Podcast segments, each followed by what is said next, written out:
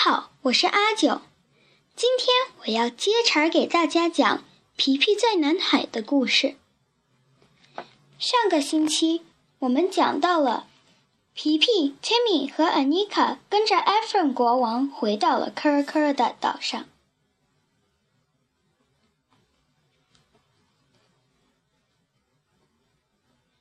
第二天清晨，很早很早，皮皮、Timmy 和安妮卡就从草屋子里走出来。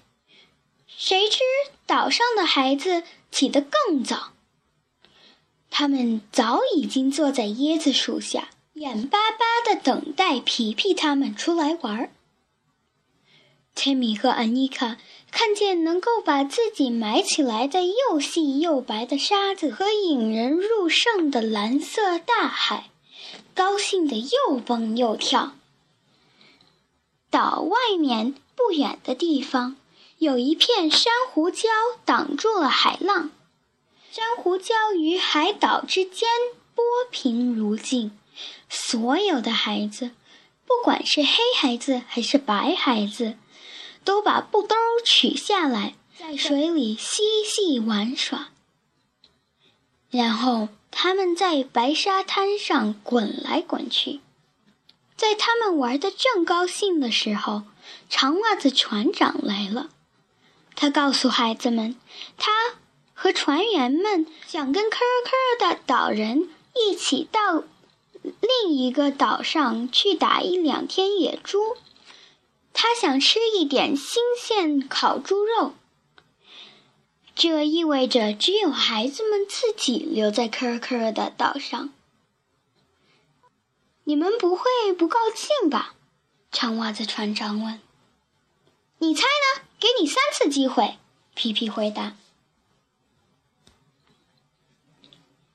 只剩下他们一群孩子的时候，皮皮、Timmy、Anika。和其他所有的孩子互相看了看，露出了得意的神情。这座美丽的南海小岛将会有几天完完全全属于他们的了。我们做什么呢泰米和恩尼克问。白孩子想看看美丽的山洞，是不是？一个叫默默的小男孩问。白孩子当然想看看美丽的山洞。对，对，皮皮说。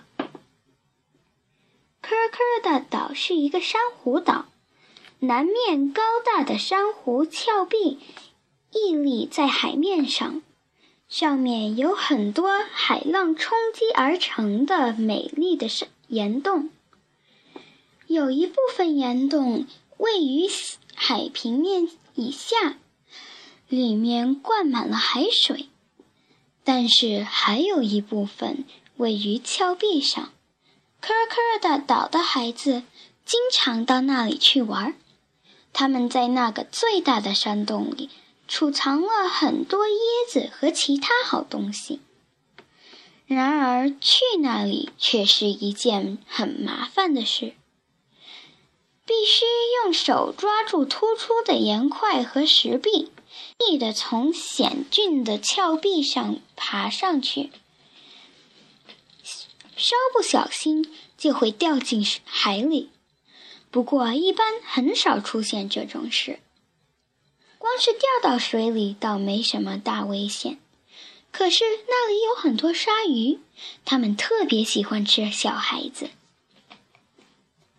尽管如此。科科的岛的孩子还是喜欢潜水去采猪背，不过要有人放哨，一看见鲨鱼的鳍露出水面，就要大喊“鲨鱼，鲨鱼”来警告潜水的孩子。在那个大山洞里，科科的岛的孩子们藏了很多从珍珠贝里取出的闪闪发光的珍珠。他们经常用珍珠玩抓石子儿的游戏。Timmy 告诉安妮卡要沿着峭壁爬向大山洞安妮卡摇着双手，无论如何都不愿意去。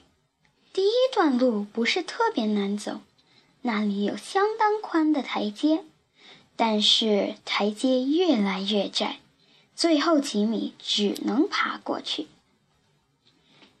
我永远也不会去，安妮卡说，永远也不会。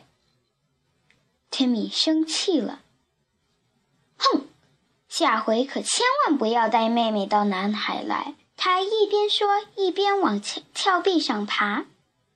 看我，你只要这样就……扑通一声，Timmy 掉进了水里。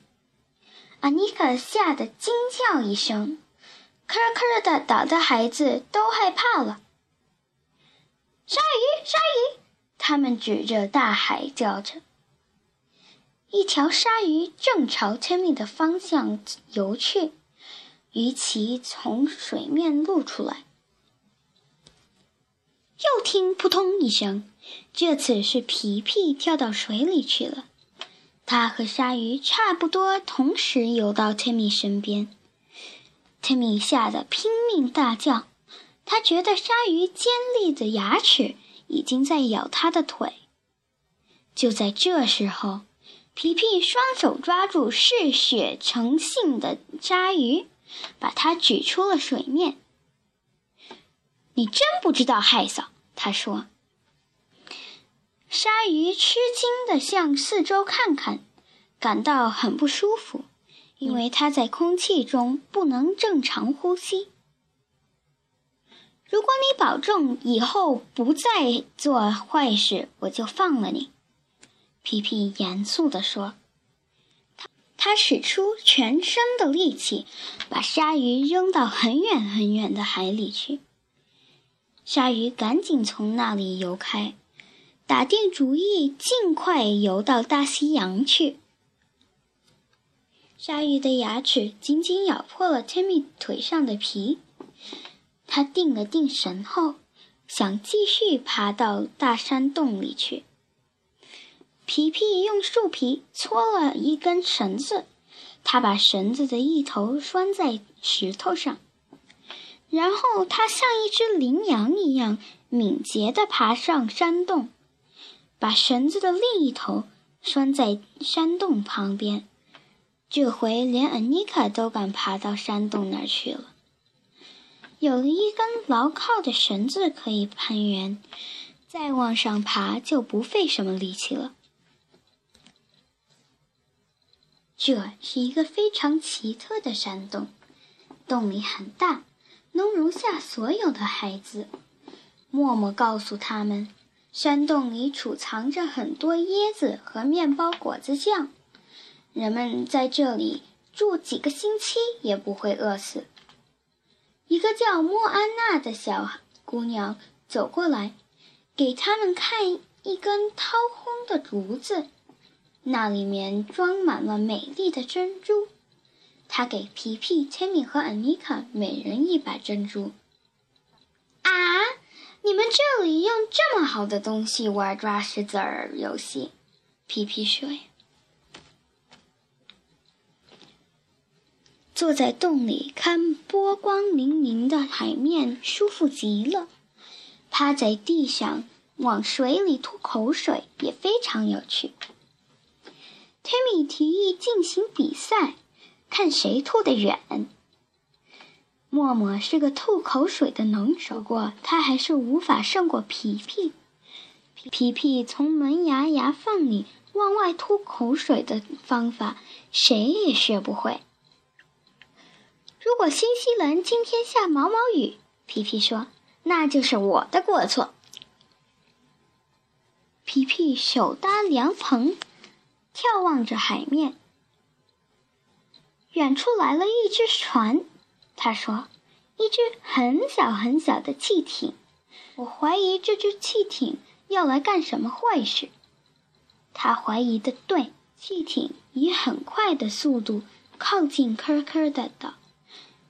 艇上除了有一部分黑人水手以外，还有两个白人，他们分别叫 Jim 和 Buck 都是留着黑胡子的壮汉，样子看起来很像强盗，实际上他们也正是强盗。